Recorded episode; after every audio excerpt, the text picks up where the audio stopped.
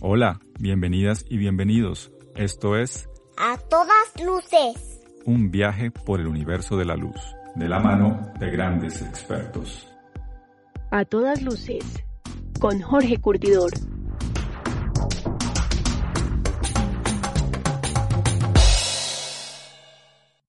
Episodio 2. El fuego ancestral.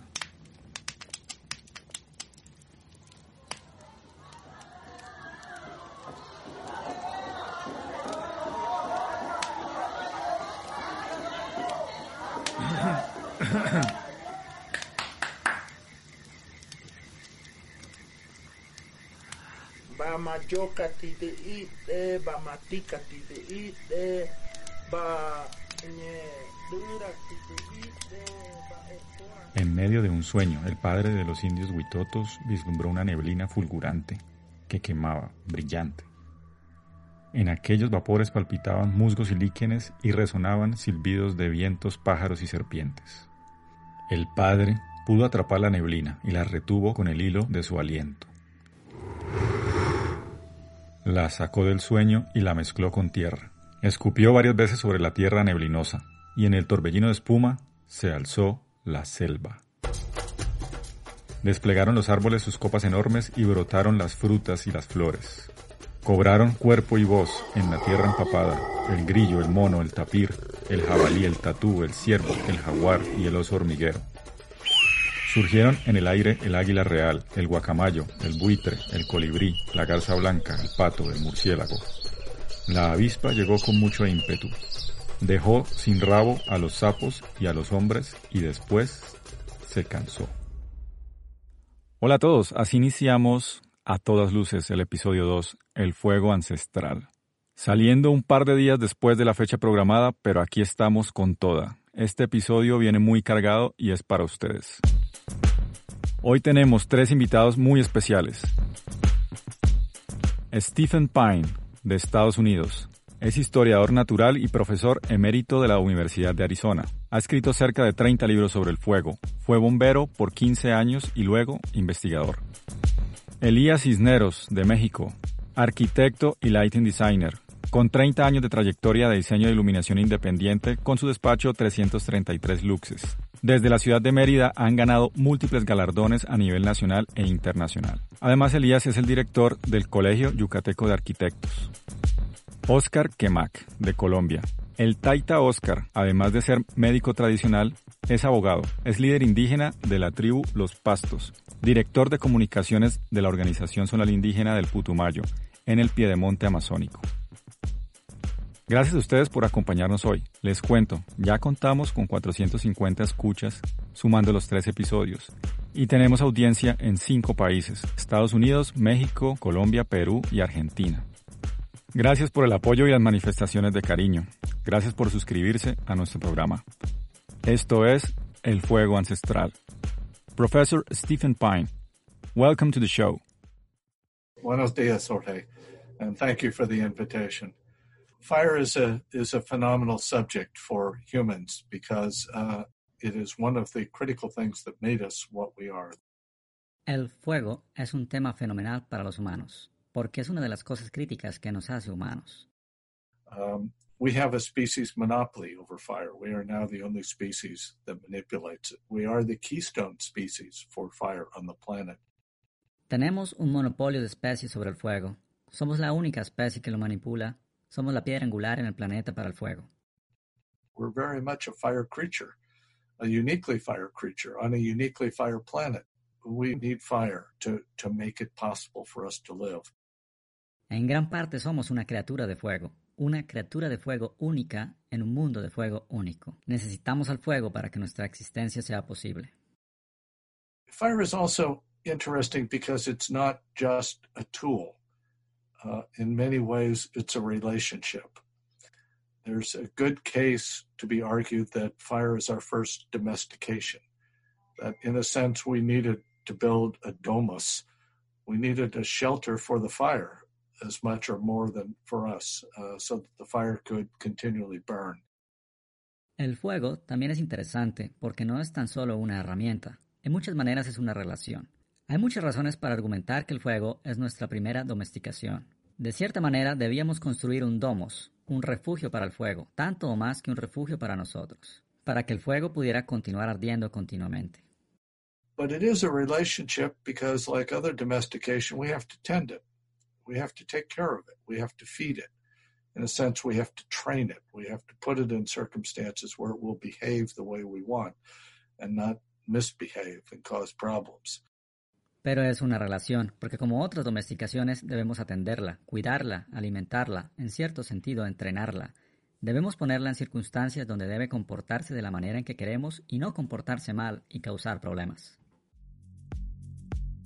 Rastrear los pasos del control del fuego es extremadamente difícil. Probablemente nunca lo sepamos. Hay un rango extremadamente amplio de tiempo en el cual tenemos con certeza que ya se manejaba el fuego. Estamos hablando que con seguridad esto no pasó antes de hace 2 millones de años, ni tampoco después de hace 300.000 años. Es un marco de tiempo gigante.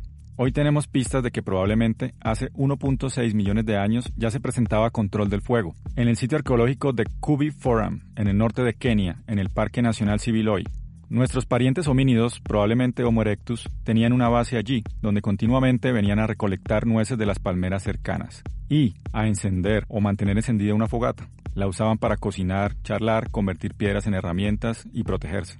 Con la habilidad de cocinar los alimentos se disminuyó el tamaño de nuestros intestinos y aumentó el de nuestros cerebros. Además, se contaba con un arma que espantaba a los depredadores.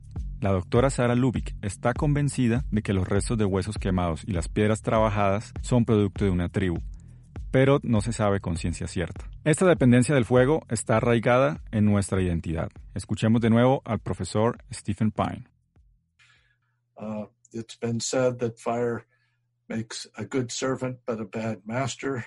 I prefer the saying that fire is the best of friends and the worst of enemies. Se dice que el fuego es un buen sirviente, pero un mal amo. Yo prefiero decir que es el mejor de los amigos y el peor enemigo.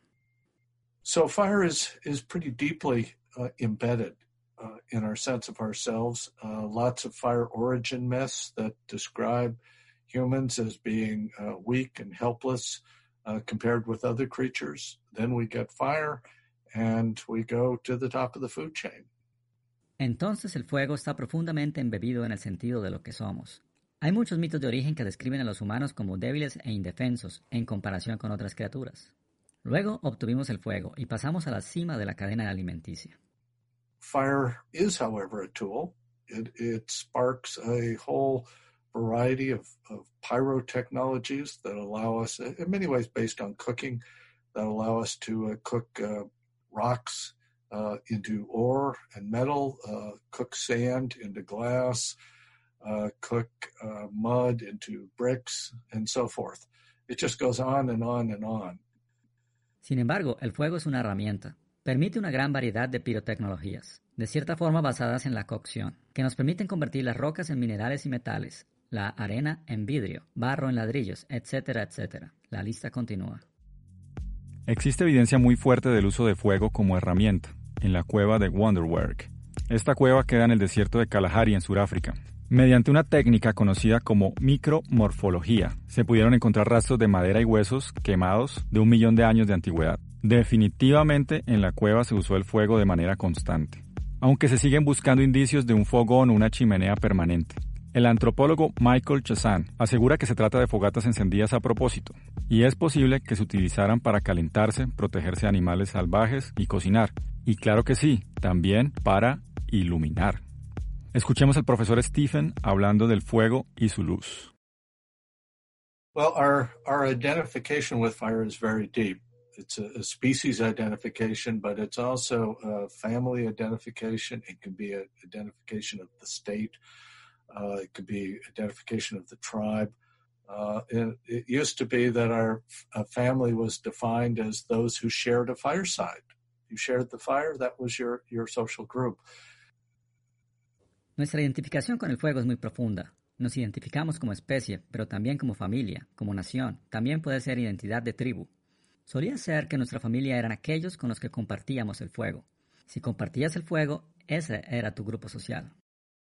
Because I, I find, you know, people get very mellow around a fire. Uh, you get people sitting and they, they watch the flames and they, they become very relaxed. uh, and they want to tell stories, and they they become calm, and uh, it's it's almost mesmerizing uh, in a way, uh, and people feel feel very benign around the the fire is something we're drawn to. If you light a fire, small fire, people will come to it. They will gather around it. That's who we are. Yo encuentro que la gente se vuelve más suave alrededor del fuego. La gente se sienta, mira las llamas, se relaja bastante. Y quieren contar historias, y se calman, y es algo fascinante. La gente siente mucho bienestar, pues el fuego es algo que nos atrae. Si enciendes un fuego, un pequeño fuego, la gente vendrá hacia él y se reunirá a su alrededor. Es lo que somos. So fire, fire apart from cooking, it opened the night. It opened darkness to us. We we don't have to be as afraid of the dark. Entonces el fuego, además de cocinar, abrió la noche, abrió la oscuridad para nosotros. Ya no tenemos que estar tan asustados de la oscuridad. Uh, and there's there are a number of studies in recent years that show how in hunting and foraging societies, much of the cultural production, much of the stories, the, the myth making, the social interactions occur around a fire, not just for, for eating, uh, but for, for telling stories into the evening. Uh, it, becomes available to us in ways that we're not. En años recientes han salido varios estudios que indican que en las sociedades cazadoras recolectoras, la mayoría de la producción cultural, la mayoría de las historias, la creación de mitos, las interacciones sociales, ocurren alrededor del fuego. No solo para comer, sino para compartir historias. La noche está a nuestra disposición, como nunca antes lo había estado. Uno de los estudios más interesantes es probablemente el de la doctora Polly Bisner. Esta norteamericana pasó meses enteros con los G-Oansi, una tribu de cazadores-recolectores que todavía se mantiene viva en África. Este estudio nos ayuda a entender el aporte social del fuego y el papel de la luz robando horas sagradas a la noche.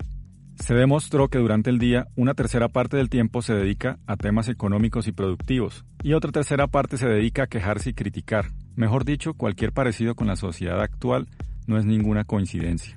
Con una gran diferencia. Los Yuhonsi nunca hablaban mal de alguien si no estaba presente en la conversación. Bueno, a menos que se tratase de Big Shots, el juego favorito, el deporte. En esto ocupaban dos terceras partes del tiempo. El resto se iba entre chistes, conflictos de tierra y con otras tribus. Durante la noche, después de la cena, al llegar la oscuridad, la historia es muy diferente. Alrededor del fuego se juntan cazadores y agricultores, las mujeres y los hombres, los niños pequeños se duermen y se expande la imaginación. La luna y el cielo lleno de estrellas llaman al inframundo, y nos sentimos indefensos ante los espíritus malvados, animales salvajes y enemigos.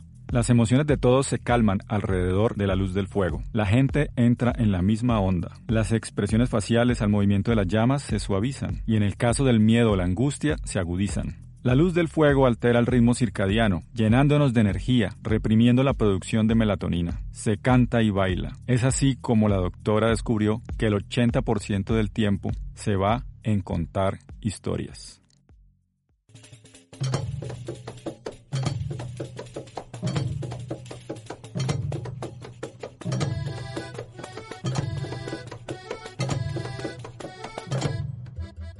Ahora viajemos a nuestra América Latina. La región comparte las mismas raíces ancestrales del fuego, pero tiene ciertas particularidades. Escuchemos a Elías Cisneros. A todas luces, bienvenido. Muchísimas gracias, Jorge. Es un placer estar con ustedes en este maravilloso eh, idea que has desarrollado. Hablar de la luz es apasionante. Yo soy nacido en una islita del Caribe que se llama Isla Mujeres y ahí en Isla Mujeres está la diosa Ixchel, que es la diosa de la fertilidad y es la que hace que las cosas florezcan y nazcan y se habla mucho de, fertilidad a través de la luz. Lo que los mesoamericanos pensaban entre su cosmovisión es que el fuego está relacionando el, el, equilibrio y el orden del universo. Y entonces ellos se sentían en armonía cuando esta ceremonia se, se daba, ¿no? Cuando esta ceremonia eh, sucedía, que hay, hay, hay, varias teorías, pero la más común entre los eh, antropólogos y arqueólogos es que se daba cada 52 años, era cíclica. Entonces, y entonces eh, se daba otra vez el, el, el, el, fuego le, le daba continuidad y movimiento al, al sol. Y entonces marcaba, marcaba tiempos, cada determinado tiempo, pues, renovar ese, ese nuevo ejercicio. Y eso es lo que para nosotros este, es, es muy importante, como uno podría decir que algo que es nada más energía calorífica, cómo poéticamente llevarlo a ser energía dinámica, ¿no? que sea tiempo, y a la vez de que lo llevas hacia el, hacia el tiempo, lo conviertas en ciclo.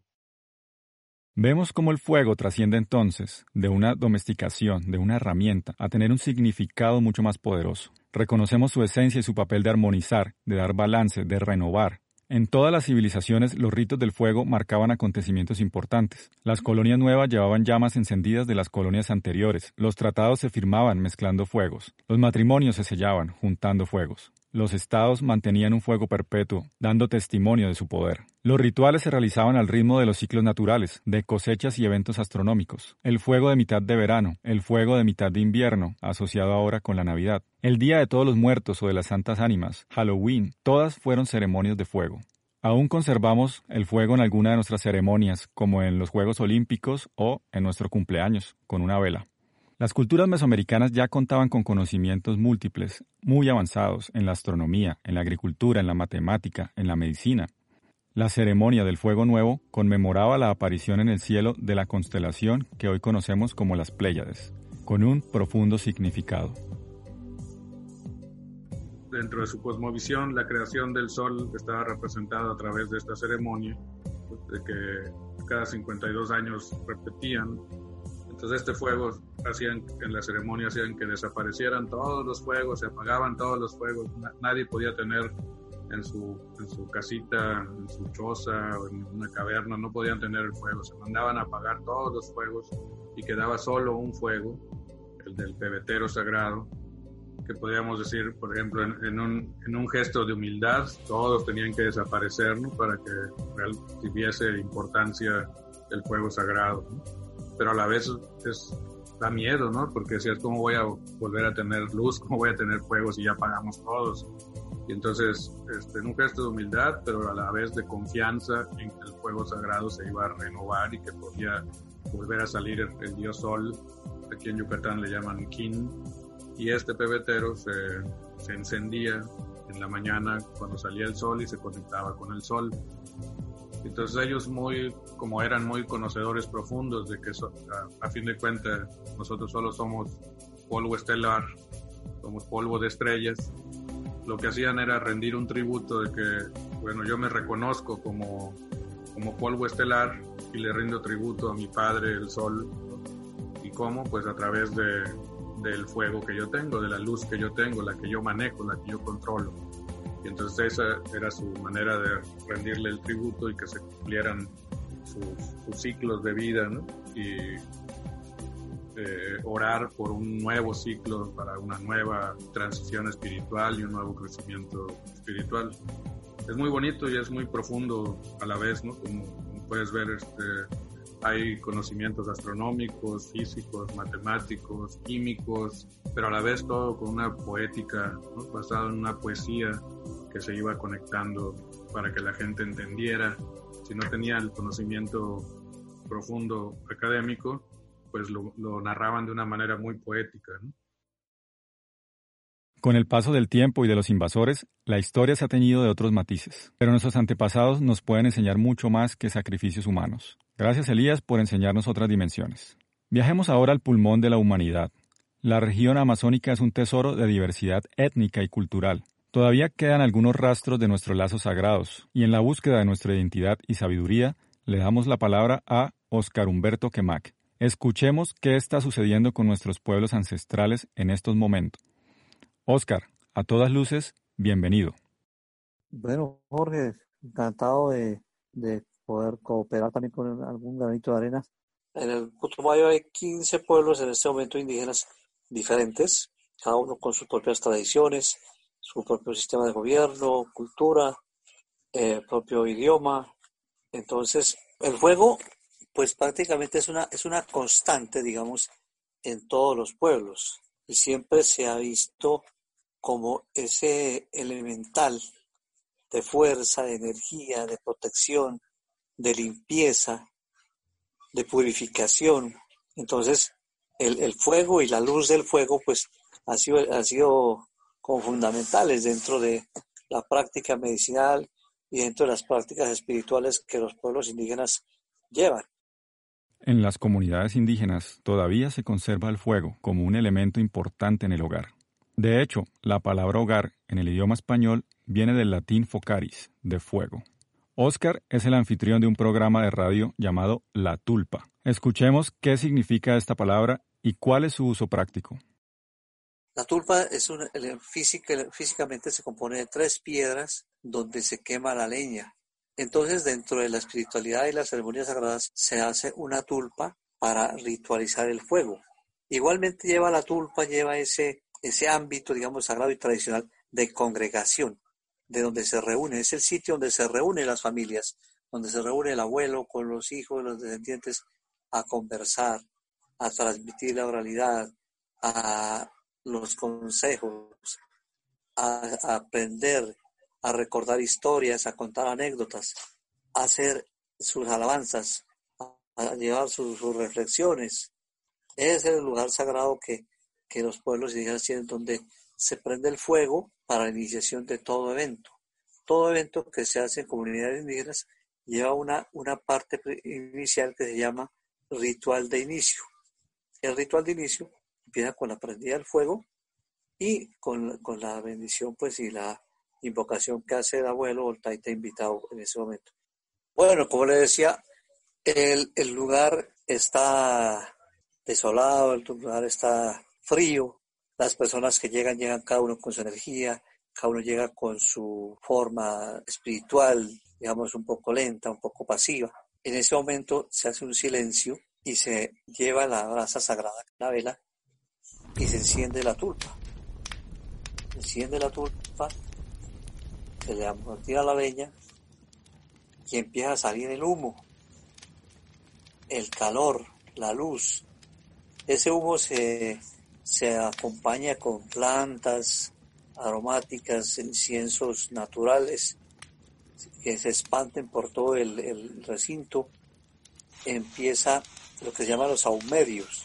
Empieza el fuego arder, empieza la luz, empieza el calor a llegar a todos, a hacerse una sola armonía, a armonizar el sitio, ya el, las personas entran como en ese contacto físico, en ese contacto espiritual, que esa es la razón de ser del, del fuego y la luz en ese momento, armonizar, entrar a las personas, entrar en el sitio. El calor va sacando todas las iniquidades, todas las oscuridades, todas las desidias, que se encuentren amotinadas ahí en el, momento, salen y queda el sitio armonizado. Y el grupo que está de personas, ya que con esa armonización queda dispuesto a trabajar, queda dispuesto a mingar el pensamiento, a mingar la palabra.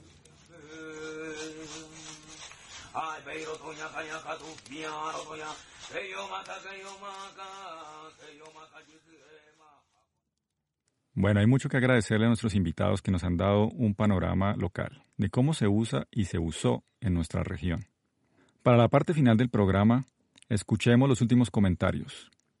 Vamos a darle la palabra a Stephen Pine, luego a Elías Cisneros y finalmente a Oscar Kemak, quienes nos van a compartir sus últimos pensamientos. Recuerden, un historiador natural, científico, luego un arquitecto y lighting designer, y al final un abogado y médico tradicional.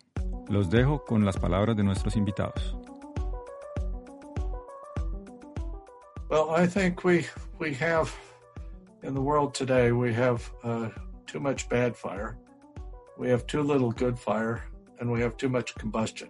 And the too much combustion is the the transition to burning fossil fuels, the sort of binge burning, which is just uh, unbelievable, and and it has no place to go. It can't be absorbed in the ways that that burning and living landscapes can.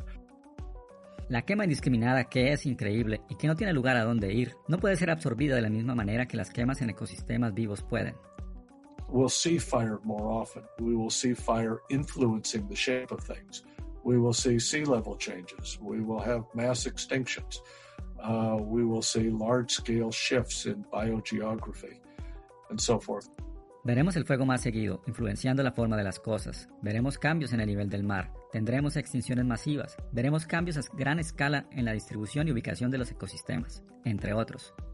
It seems to me that we are creating the fire equivalent of an ice age, primarily to what we've done with the atmosphere and liberating all these greenhouse gases. We're going from a fire crisis locally or regional fire crisis to a global fire epoch. Me parece a mí que estamos creando el equivalente a la edad de hielo, pero con el fuego. Principalmente por lo que estamos haciendo con la atmósfera, liberando los gases de efecto invernadero. Pasamos de una crisis local o regional a una época global de fuego. La herencia sería la conciencia. Yo me siento muy orgulloso de ser heredero ancestral de la luz. nos han heredado el estar conscientes de la fuerza que tiene el que maneja la luz, el que maneja el conocimiento. Y la luz ahora, el, conocimiento, pues está, por ejemplo, muy datado en la, electrónica, ¿no? en todo lo digital. Y ese conocimiento digital y electrónico, pues es una representación de iluminación. Por lo tanto, no debemos de usarla pues tan a la ligera. Entonces, regresamos. ¿Cuál es el mensaje de los mayas? Pues nos hicieron conscientes. ¿Conscientes de qué? De un equilibrio, de buscar un equilibrio. El equilibrio de tiempo y espacio. Y para mí eso es la arquitectura, el equilibrio de tiempo y espacio. Que ahora lo logro aplicar en qué? En, en el equilibrio de luces y sombras. Bueno, de pronto agradecerles la atención, invitarlos a, sobre todo en esta época, pues, a vivir las cosas buenas, a aprovechar.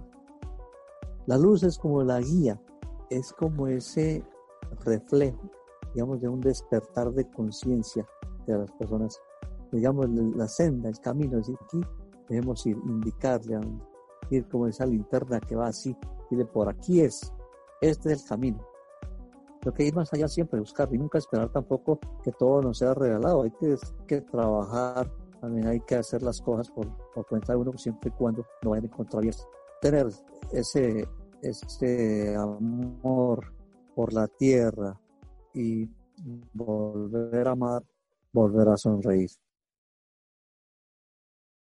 Muchas gracias estimados oyentes, espero que el programa les haya parecido muy interesante. En la producción multimedia, Milena Rodríguez. En la música original, Carlos Román, Carlos Curtidor y Javier Curtidor. Asesoría científica, Luis Espinel y Martín Hernández. Traducción de Roger Keith Barrett. Sonido por Zap Splash. Música Incompetech de Kevin MacLeod. Spatial Winds, Taffy Maradi y Adding the Sun. También usamos música de The Free Music Archive. Conga Anticorrupción por Andrés Flores y amigos. Nos esperamos en dos semanas con la luz para la vida, entendiendo cómo la energía del sol nos permite vivir. Suscríbanse en las principales plataformas de podcast. Estamos en Spotify, iVoox, Google Podcast y Apple Podcast. Sigan la página web del episodio en atodasluces.info diagonal 2, con todas las referencias que usamos en el programa. Un abrazo para todos ustedes, nos escuchamos en dos semanas. Gracias por estar con nosotros.